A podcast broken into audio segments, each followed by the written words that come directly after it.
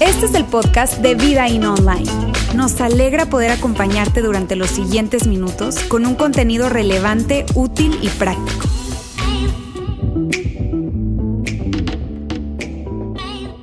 Amigos, yo eh, hoy que me toca cerrar la serie quiero comenzar eh, pidiéndoles que piensen en alguien.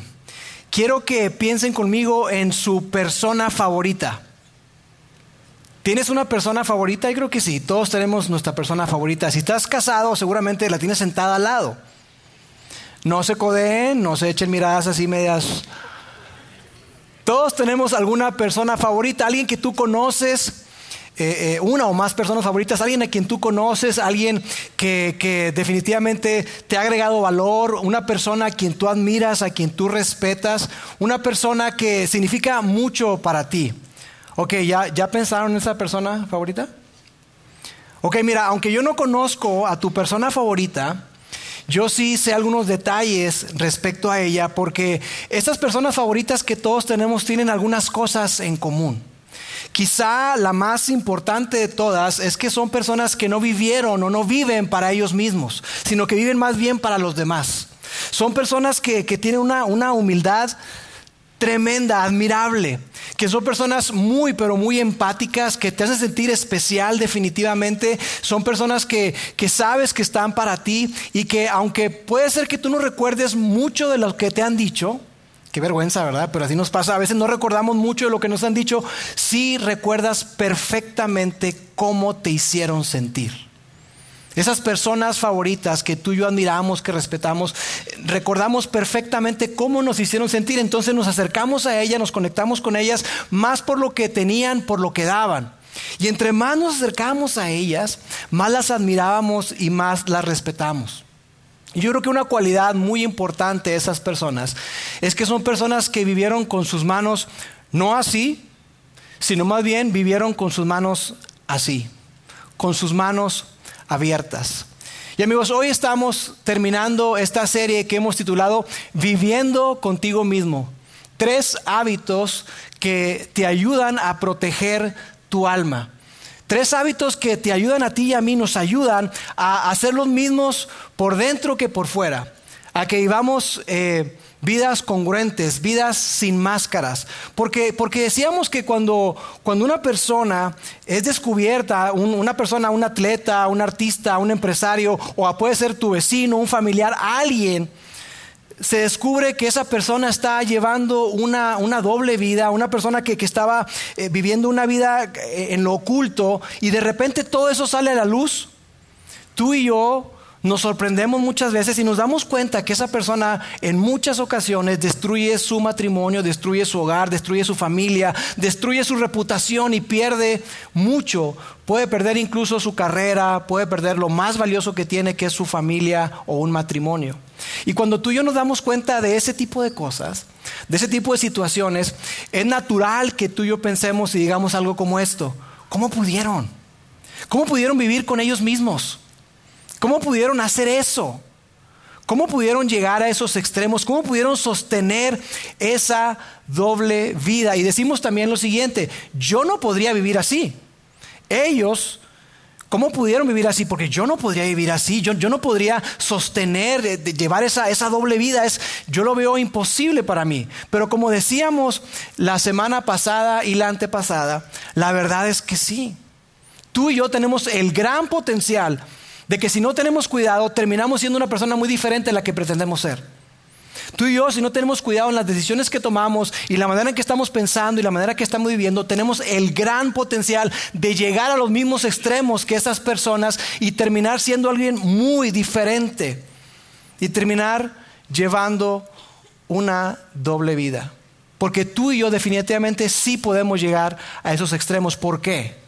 Por un principio que hemos estado recorriendo y que hemos estado viendo a lo largo de esta serie. El principio es el siguiente, la salud de tu alma determina tu capacidad para la duplicidad.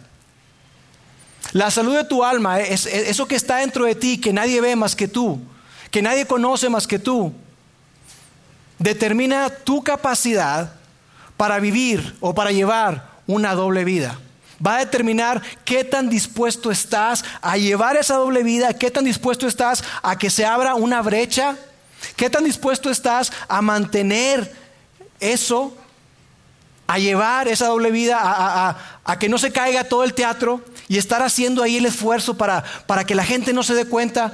Todo eso determina la salud de tu alma, eso lo determina eventualmente. Si no tenemos cuidado, podemos terminar siendo personas muy distintas, que se nos cauterice la conciencia y entonces terminemos haciendo cosas de estas personas que nos sorprendemos y decimos, ¿cómo pudieron llegar a eso?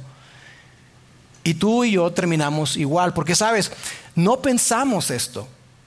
Naturalmente tú y yo no pensamos esto. Pensamos que a nosotros no nos puede pasar. Eso le pasa a ese tipo de personas, eso le, pasa a ellos, pero a mí no. A mí eso no me puede pasar. Pero ¿sabes qué es interesante? Que todas las personas que terminaron viviendo una doble vida dijeron eso. A mí no me va a pasar. Hasta que les pasó. Por eso es tan importante que hablemos de esto. Y por eso es que tenemos que ser muy intencionales en desarrollar estos hábitos que nos ayuden a proteger nuestra alma. Porque decíamos, mira, la primera cosa que tenemos que hacer es, uno, reconocer que nos puede pasar. A ti y a mí cualquiera podemos terminar viviendo una doble vida si no tenemos cuidado. Y dos, que demos los pasos necesarios y que tomemos las acciones pertinentes para asegurarnos de que no nos suceda.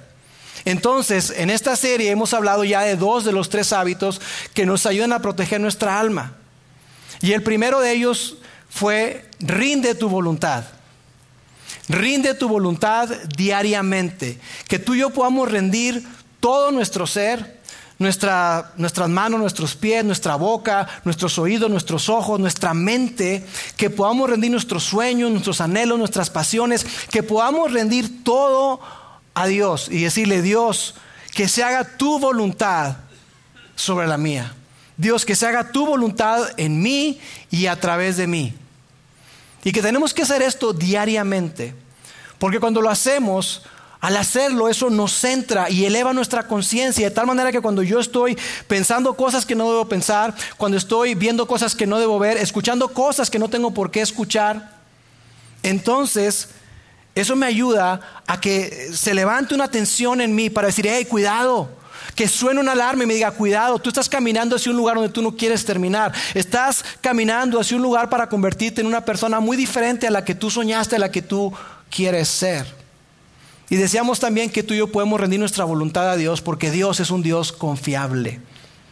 Que Dios nos ama con todo su corazón y que podemos confiar en Él y que nuestra vida está en sus manos. Dios es un Dios fiable, un Dios confiable. Entonces ese era el primer hábito que tenemos que desarrollar. Y luego la semana pasada veíamos el segundo, que es este, cuida tu corazón. Cuida, presta la atención a tu vida interior porque eventualmente eso va a salir al exterior.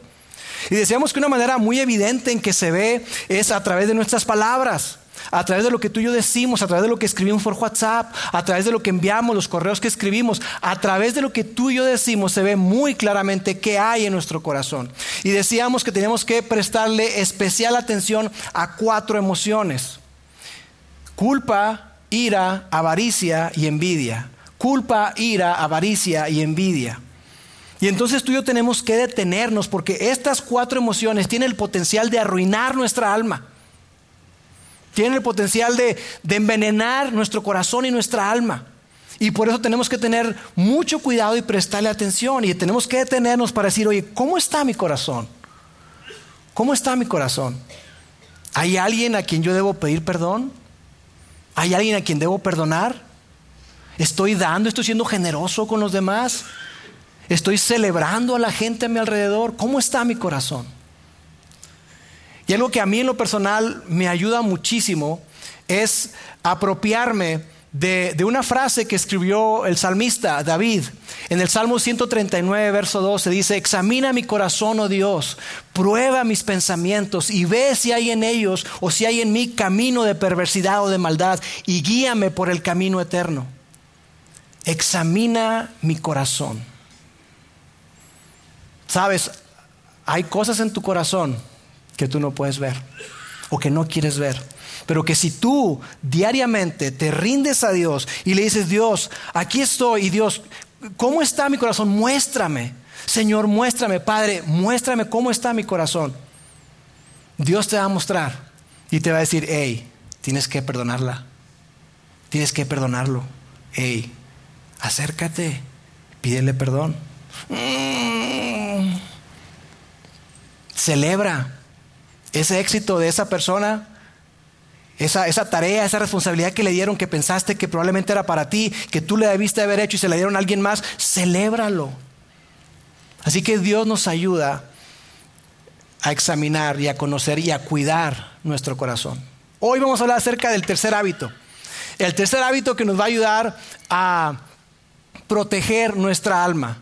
Pero para adentrarnos a eso, antes, antes que nada, quiero ponernos a todos en la misma página. Quiero que estemos alineados con eh, una, una verdad. Quiero afirmar una verdad. Y es la siguiente. Todos necesitamos el aplauso de alguien. Todos. Y probablemente estás acá y digas tú, no, yo no.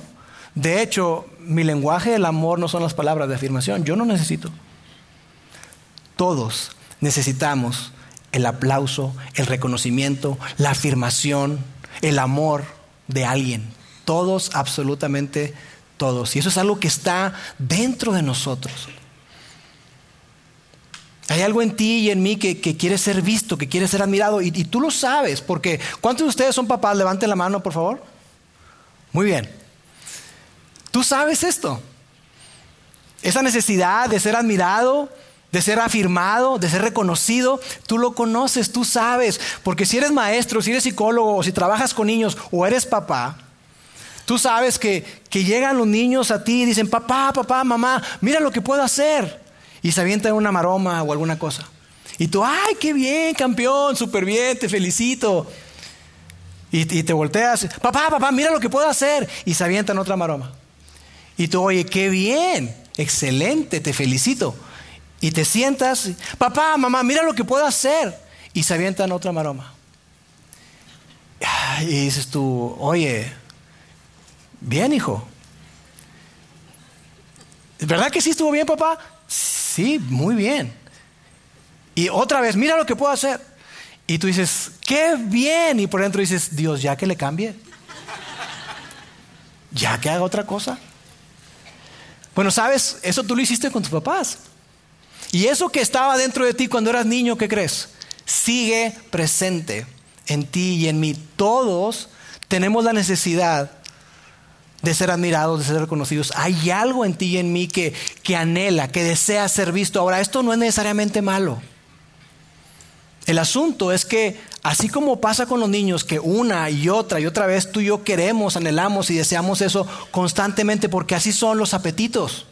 Quieren más, más, más reconocimiento, más, más admiración, más, más respeto. Eso pasa.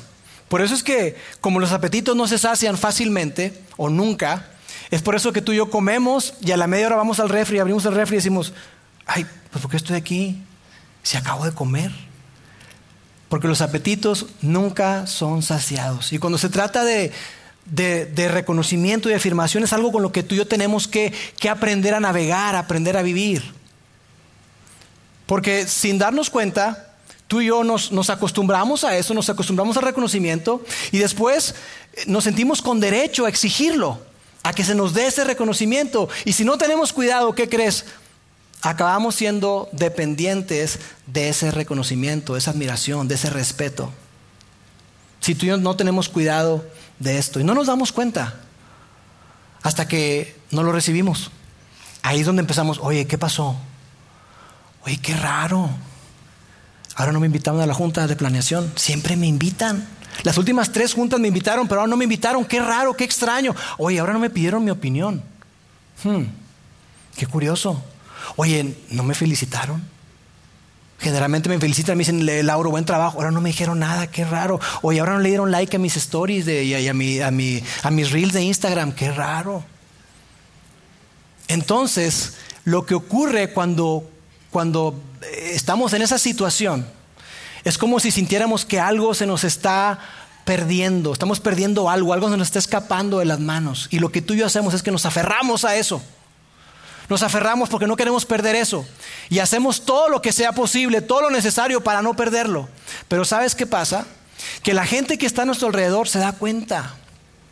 Y a ti te ha pasado. Porque eh, llegamos y hacemos comentarios como este, oye, este, ¿no se juntaron, verdad? Sí, sí nos juntamos. Ah, qué raro es que no me invitaron. Y hacemos comentarios así y, la gente lo ve y sabes lo que pasa, porque a ti seguramente te ha pasado que alguien se acerca a ese tipo de comentarios, es que tú y yo tendemos a alejarnos de esas personas, las cancelamos. Nos alejamos de ellas. Y tenemos que entender que hay una realidad con respecto a esto y es la siguiente. Pierdo aquello a lo que yo me aferro. Aquellas cosas a las que tú te aferras pierden valor y eventualmente terminas perdiéndolas. Si tú te aferras a una influencia y haces todo por conservarla, una reputación, ¿sabes qué? Eventualmente la vas a perder. Y por otro lado, aferrarme me reduce como persona, me hace ver pequeñito. Me hace ver pequeño, como que yo necesito eso para poder subsistir, para poder vivir, para poder seguir adelante. Pero las personas que tú y yo más admiramos, esas personas favoritas, que vivieron con las manos así y no con las manos cerradas, entendieron eso, que eso no es la manera, eso no es la mejor manera de vivir, eso no es la manera de, de conservar y de preservar nuestra alma. Ellos entendieron algo que es de lo que vamos a estar hablando el día de hoy, una declaración. Una declaración que fue hecha hace mm, casi dos mil años por un hombre sumamente famoso y sumamente conocido. Pero para poder llegar a esa declaración quiero dar primero un poco de contexto y hablemos de este hombre. Este hombre llamado Juan está en Marcos capítulo primero, dice así. Así, Juan el Bautista llegó, se apareció a bautizar a la gente en el desierto, anunciándoles que cambiaran su manera de pensar y de vivir y que se bautizaran para que Dios les perdonara sus pecados.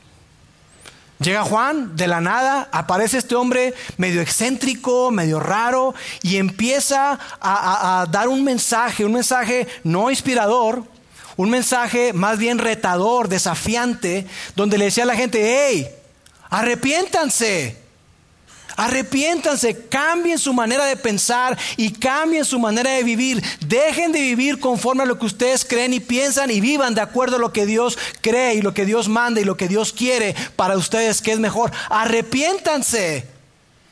Cambien su manera de vivir y como señal de esto bautícense para que sea evidente y que así ustedes puedan recibir perdón de pecados. Ahora, este, este mensaje de Juan era ofensivo para los religiosos de su época. Era ofensivo porque ellos ya tenían un sistema instituido, implementado con respecto a cómo recibir perdón de pecados. Era llevando un animalito o una ofrenda y sacrificando ese animalito, ese cordero, para que ese cordero y, la sangre derramada fuera un sustituto por los pecados del pueblo, por los pecados de las personas. Y de esa manera estaban resarciendo, estaban pagando y estaban restituyendo su relación con Dios. Pero Juan llega a dar este mensaje lejos de la ciudad de Jerusalén. Estaba eh, casi a un día de camino. Y la gente iba y se volcaba a escuchar a Juan y Juan decía un mensaje y su parte de su mensaje decía es, el sistema está corrupto. Todo está mal, está podrido y ustedes, líderes religiosos, tienen que arrepentirse y ponerse en cuentas con Dios porque Dios va a hacer algo totalmente nuevo. Y a menos que arreglen su corazón y se pongan a cuentas con Dios, ustedes se lo van a perder. Arrepiéntanse. Este es el mensaje de Juan. Y entonces está ahí él diciendo todo eso. Y mira lo que dice que ocurrió. Entonces venía él toda la gente de la provincia de Judea y de la ciudad de Jerusalén. Ahora, Dice toda la gente, oye, toda la gente, niños y todo. Bueno, vamos a suponer que esto está, digamos que está exagerando. Bueno, amigos, si fuera el 10%, el 15%, el 20% de la población, estamos hablando de miles de personas. Miles de personas acudían a Juan lejos de la ciudad, lejos de Jerusalén, iban a escuchar su mensaje de arrepentimiento y ellos eran bautizados. Ahora, es interesante que en aquella época la gente no se bautizaba. La gente tenía, había rituales de purificación, entonces cada quien se, se limpiaba, utilizaban agua para, hacer ese rito de purificación, pero la gente no iba y, y, ya sea por así por aspersión o por inmersión, no sabemos, pero la gente no, no hacía eso. Juan fue el que comenzó a hacer eso. Juan llega a instituir o a inventar o a implementar de alguna manera el, el bautismo. Ahora, como los líderes religiosos tienen oídos en todas partes, ¿verdad? Y sigue siendo una realidad. Ellos empiezan a, se inquietan y, van a averiguar qué está pasando. Porque estaba el rum rum por ahí, el rumor de que, de que Juan era el Mesías. Y, siempre que alguien se proclamaba Mesías o alguien, o alguien lo, lo, proclamaba o decían, Él es el Mesías, había un relajo, había disturbios. ¿Por qué? Porque para ti, para mí, el Mesías es una figura religiosa, pero para ellos en esa época el Mesías era una figura política. Alguien que significaba que gobernaba, que iba a reinar. Entonces, obviamente había inquietud entre todo eso. Los romanos muchas veces se involucraban y había disturbios y todo. Entonces estos líderes religiosos mandan a una comitiva para que le pregunten a Juan directamente. Le dicen, hey Juan, dinos, le dicen de frente, ¿quién eres? Dinos quién eres para que podamos responder a los que nos enviaron. Y Juan les dice, yo no soy el Mesías. Tranquilos, yo no soy el Mesías. Yo soy solamente el que abro el concierto. Yo soy un mensajero. Yo soy el que está preparando el camino. Pero yo no soy el Mesías. Y déjenme decirles algo. Díganle a la gente que los envió que a menos que se arrepientan, se van a perder lo nuevo que Dios quiere hacer en el corazón y en la vida de cada persona. Díganle a aquellas personas que son unos hipócritas, unos corruptos y bolas, bolas, bolas. Ese era el mensaje de Juan. Entonces continúa ahí y mira lo que, lo que ocurre. Juan les decía, el que viene después de mí es más poderoso que yo y yo sé que ustedes creen que yo soy eh, muy importante y, muy poderoso, etcétera, pero no han visto nada. El mero mero viene detrás de mí y yo no soy, ni siquiera, dice, ni siquiera soy digno de estar agachado para deshacerlo, desatar las correas de sus sandalias. No soy digno ni siquiera ser su esclavo y, y ponerle sus sandalias o quitárselas. No soy digno de ser su discípulo. Sí, viene alguien después de mí que es más poderoso que yo. Porque Juan se había vuelto muy popular en aquella época. Juan se había vuelto muy popular y se había vuelto muy poderoso. Había crecido en influencia religiosa, había crecido en influencia política, una gran combinación. Entonces Juan era un hombre poderoso, pero dicen, no han visto nada. Hay alguien que viene después de mí que es mucho más poderoso que yo. Y después Juan dice una frase que me encanta y es la siguiente. Al día siguiente, Juan vio que Jesús venía hacia él y dijo, miren. Yo imagino a Juan estando ahí bautizando, predicando, hablando, y de repente escuchar ruidos, escuchar el ruido de la gente hablando y, se detuvo para ver qué onda, y se empezó a abrir camino por allá y vio a Jesús. Y vio, dijo, hey, miren, miren miren, yo sé que han creído todo este tiempo que se, que se ha tratado de mí, todo este tiempo ustedes han venido a verme para, distraerse, no sé para qué, pero, pero miren. Y después dijo algo tan increíble, algo tan disruptivo que ellos no lo pudieron entender y que tú y yo acá de este lado lo podemos entender por todo el contexto y la cultura en la que vivimos hoy, pero para ellos fue tan disruptivo porque estaba interponiéndose en el sistema de sacrificios que ellos tenían. Y esto fue lo que dijo. Miren, Él, hablando de Jesús, Él es el Cordero de Dios que quita el pecado del mundo. Y yo sé que ustedes han venido año tras año, van a, van a Jerusalén, ustedes, sus, sus, padres, sus abuelos, sus ancestros, año tras año, año tras año, van a Jerusalén y van al templo y llevan un animalito para sacrificarlo. Déjenme decirles que ese sacrificio jamás ha alcanzado y jamás alcanzará, pero hay un cordero, el último cordero, Jesús, no es un animal, es una persona. Él es quien va a dar la vida y va a quitar el pecado, no solamente de Judea, no solamente de Jerusalén, no solamente de Galilea, sino de todo el mundo. Y la palabra quitar en el griego es recoger y llevarse. Como cuando tú recoges la basura y la sacas, te la llevas, así es. A través de la sangre de Jesús, Él recoge nuestros pecados, se los lleva y los saca de la presencia de Dios. Y tú y yo somos completamente limpios y dignos delante de Él. Pero después la historia empieza a tomar un giro. Yo creo que aquí es donde comienza a conectarse con mi vida, con tu vida. Independientemente de si tú te consideras un seguidor de Jesús o no, cristiano, católico. Si eres una persona que está considerando la fe o que dices tú, mm, yo soy bastante escéptico, yo me cuesta trabajo. Bueno, aquí es donde creo yo que empieza a conectarse la historia con tu vida y con mi vida. Mira lo que dice. Al día siguiente, Juan estaba allí de nuevo con dos de sus discípulos, porque Juan tenía discípulos. Juan tenía personas en las que él se había invertido, a quienes mandaba que dieran el mensaje de arrepentimiento y de que el Mesías venía a preparar el camino y mandaba a esas personas. Entonces Juan tenía bastantes, no solamente seguidores, sino discípulos. Ahora, esto lo sabemos porque en el libro de los Hechos, donde Lucas se da la tarea de narrar todo lo que ocurrió con la iglesia del primer siglo, esos primeros años de la iglesia, se nos narra que hubo un, grupo de seguidores de Jesús, eh, discípulos de Jesús, que se topan con eh, discípulos de Juan. y se dan cuenta que ellos seguían predicando el mensaje de arrepentimiento y del Mesías de parte de Juan y dicen, amigos, el Mesías ya vino. El Mesías ya vino y fue impresionante. Así que esos discípulos de Juan se convierten en discípulos de Jesús. Eso lo sabemos por el libro de los Hechos. Entonces dice aquí que vio, eh, eh, Juan estaba ahí de nuevo con sus discípulos, dice, cuando vio pasar a Jesús, dijo, miren, este es el Cordero de Dios. Este es el Cordero de Dios. Y mira lo que ocurrió. Después de que hace esa declaración, Continúa y dice, cuando los dos seguidores lo escucharon decir esto, siguieron a quién? A Jesús. Lo cual significa, amigos, que dejaron de seguir a Juan. Comenzaron a seguir a Jesús y dejaron de seguirlo a él. Personas en quienes él se había invertido, en quienes él, había desarrollado, que, él había preparado y dejaron de seguir a Jesús y a Juan y comenzaron a seguir a Jesús. En nuestros términos, empezaron a ir a otra iglesia. Se cambiaron de empresa.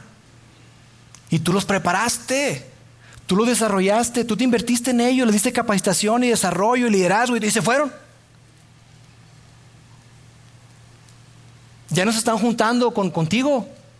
Ya no estás en el grupito. Ahora están juntando con otro círculo. Y tú te sientes fuera. Eso fue lo que ocurrió con Juan.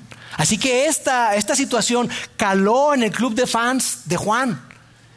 Y le dijeron, Juan, este, tranquilo, tranquilo, Juan. Mira, este hombre además enseña como en parábolas, o sea, así como medio raro, y a veces ni se le entiende lo que está diciendo, tranquilo. No creemos que agarre mucha atracción, que esto vaya a pegar, así que eh, tú tranquilo. Bueno, eso no fue lo que le dijeron. Esto fue lo que le dijeron. Maestro, porque Juan era un maestro, rabí. Juan era un maestro preparado con autoridad. Su papá había sido sacerdote, así que imagínate la preparación que tenía. Maestro, fíjate que ahora el hombre, en otra versión dice ese hombre, el hombre, porque estaban molestos, estaban dolidos, el hombre de quien diste testimonio, que estaba contigo al otro lado del Jordán, está bautizando a la gente. Y todos lo siguen, Juan. Eres Juan el Bautista. Te está robando a la gente. te está copiando. Está haciendo exactamente lo mismo que tú. Está bautizando. Eso tú lo inventaste. Esa es tu onda, Juan. Haz algo. Haz algo porque, porque la gente se te va a ir. La gente se te va a ir. Tienes que hacer algo, Juan. Pero me encanta porque Juan no cayó en la trampa. Juan no se dejó engañar. Y aquí es donde Juan dice la declaración, la frase que yo quiero que tú y yo veamos el día de hoy, y es esta. Nadie puede recibir nada si Dios no se lo da. Nadie puede recibir nada si Dios no se lo da. Y me encantaría que lo repitiéramos juntos, a la cuenta de tres. Una, dos, tres. Nadie puede recibir nada si Dios no se lo da. Así es. Ahora quiero que hagamos algo.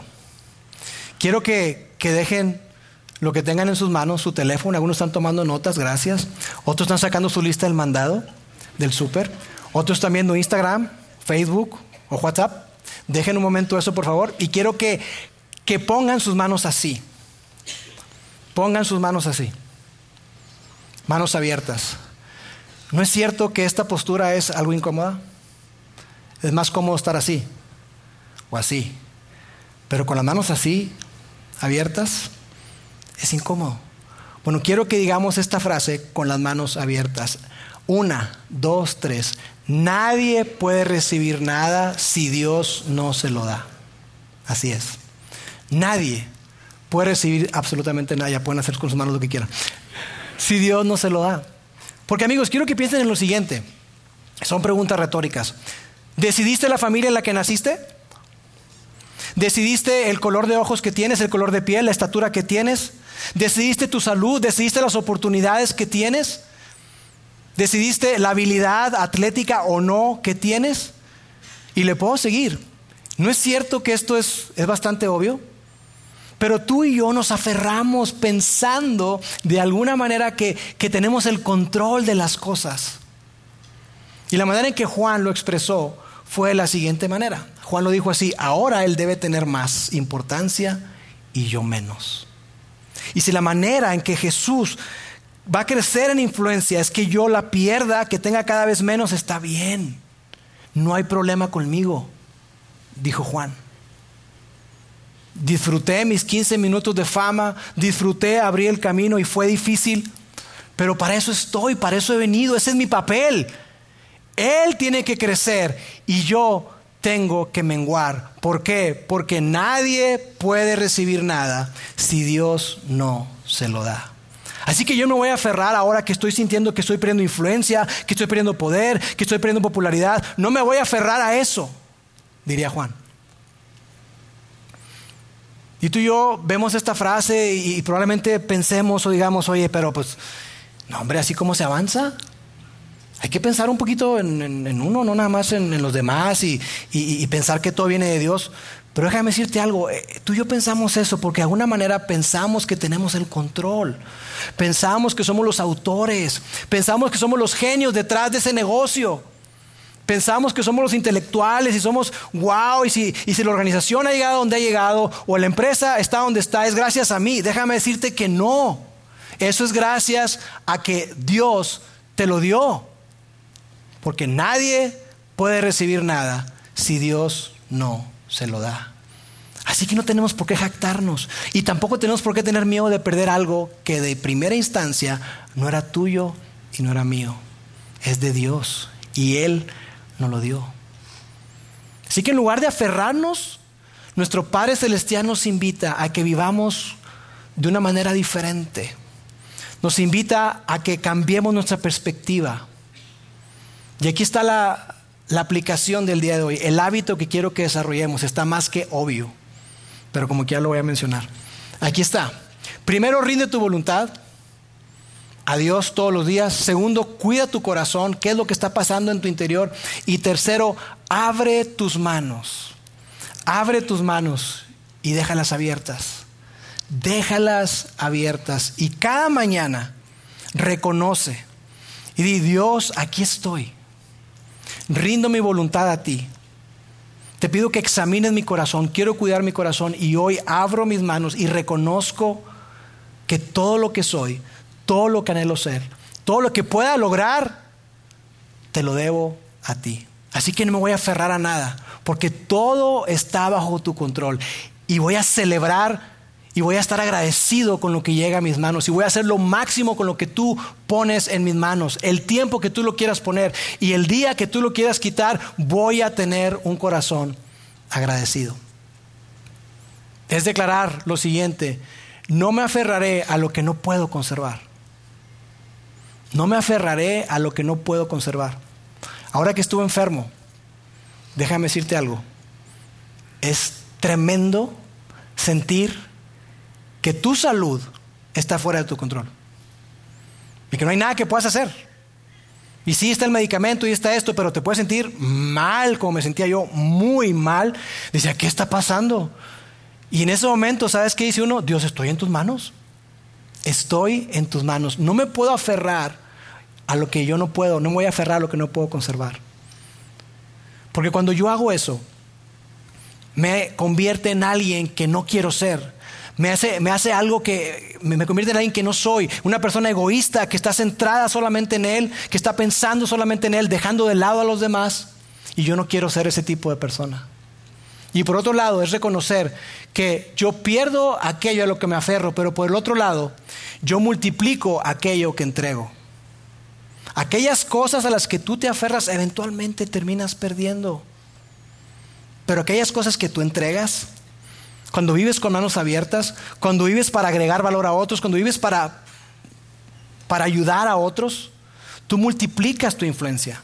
Tú multiplicas todo aquello que Dios ha colocado en tus manos. Y tú lo sabes. Tú lo sabes, porque el valor de una vida, amigos, se mide por aquello que se entrega, no por aquello que se conserva. Lo hemos visto en funerales, en sepelios. Cuando vamos a un funeral, cuando vamos a un sepelio, ¿qué celebramos? Celebramos la vida de esa persona y decimos, ay, todo lo que logró hacer y todo lo que logró conservar, con todo lo que se quedó. No celebramos eso. Celebramos todo lo que dio, que agregó valor a otras personas, que se entregó por otros, que ayudaba a otros, que amaba a otros, que estaba ahí para otros. Eso es vivir con manos abiertas. El miedo a perder lucha contra la salud de tu alma y contra la mía. ¿Y sabes también contra qué lucha? Contra tu felicidad. El miedo a perder eso, y cada uno de nosotros tenemos algo a lo que le tenemos miedo. Una de las cosas más fuertes a la que todo mundo le tenemos miedo es a perder nuestra reputación, nuestro reconocimiento. Si tú y yo tenemos miedo a eso, eso eventualmente va a jugarnos en contra y nos va a impedir que seamos felices y va, porque va a hacer que cerremos nuestras manos. Pero Dios nos invita a que las abramos y que vivamos con manos abiertas. Y tú y yo lo sabemos. Cuando vivimos con las manos cerradas disminuyes tu capacidad de ser feliz. ¿Quieres ser feliz? ¿Quieren ser felices en este 2024? Abran sus manos. Intenten vivir, intentemos vivir con nuestras manos abiertas, reconociendo, reconociendo que todo lo que llega a nosotros proviene de Dios. Porque sí, podemos tener miedo, pero amigos, debemos temer más a las consecuencias de cerrar nuestras manos que a las consecuencias de perder lo que tenemos.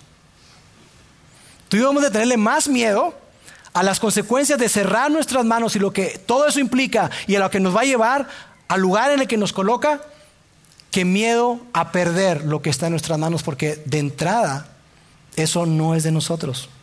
Porque las manos abiertas nos recuerdan de quién proviene todo. Todo absolutamente.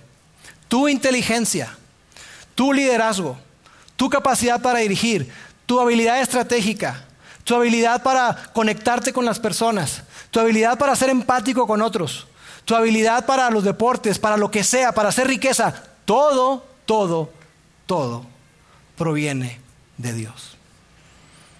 Él es el único que merece todo el reconocimiento y toda la gloria, porque es por Él, por medio de Él y es para Él. Porque ni siquiera Jesús vivió de esa manera. Jesucristo dijo, porque ni siquiera el Hijo del Hombre vino para ser servido, sino para servir y para dar su vida en rescate por muchos. Jesús, el que era merecedor de todo, no llegó sacando su credencial Hijo de Dios. Ajá. No. Él vivió con las manos abiertas sirviendo. Y me encanta esa ilustración que hemos hablado en otras, en otras charlas, especialmente de liderazgo, donde hemos dicho que cuando Jesús se dio cuenta que toda autoridad y todo poder le eran dados, ¿sabes lo que hizo inmediatamente después de eso? Se ciñó la toalla y fue y le lavó los pies a sus discípulos. Ese es el modelo que Jesús nos dejó.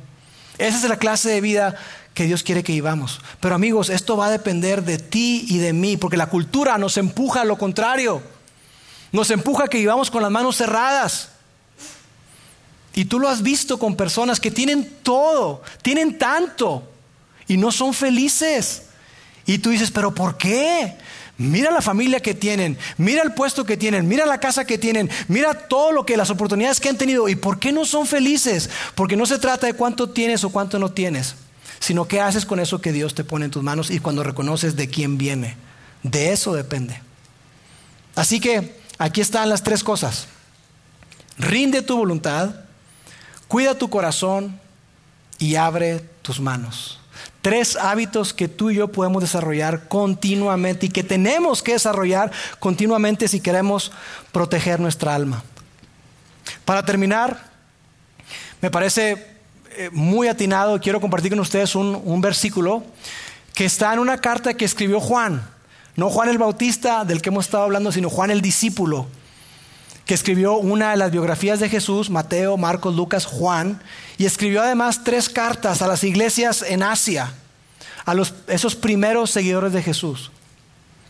Y creo que es atinado por todo lo que hemos venido hablando y que tiene que ver con proteger nuestra alma. Y este, esto es lo que está en el corazón, en el corazón de Juan.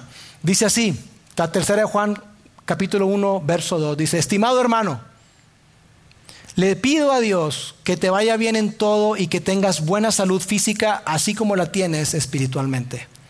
En otra versión dice, le pido a Dios que te prospere en todo, que tengas salud, así como prospera tu alma.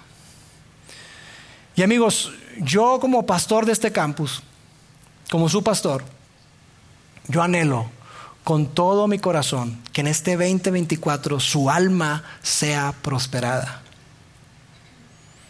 que tú y yo podamos proteger nuestra alma, que podamos darnos cuenta de lo que hay en nuestro interior y que vivamos la clase de vida no solamente que tú y yo hemos soñado, sino especialmente la clase de vida que Dios soñó para ti y para mí, para ser de influencia para otros, para vivir con las manos abiertas, para estar para otros, resguardando nuestro corazón y rindiendo nuestra voluntad diariamente a Dios. Si hacemos eso, y por eso comenzamos con esta serie al inicio del año. Si hacemos eso, amigos, yo les puedo decir algo. A veces no digo esta palabra porque es muy fuerte, pero les garantizo, les garantizo que tendrán un año espectacular, mejor del que ustedes han soñado. No un año donde todo va a salir color de rosa, no, pero un año donde van a ver la presencia de Dios, la compañía de Dios, van a conocer el carácter de Dios, y van ustedes a vivir la clase de vida que Dios quiere. Eso es lo que yo anhelo para ustedes en este año 2024. Permítame orar. Dios, te doy gracias, Padre. Gracias por tu palabra.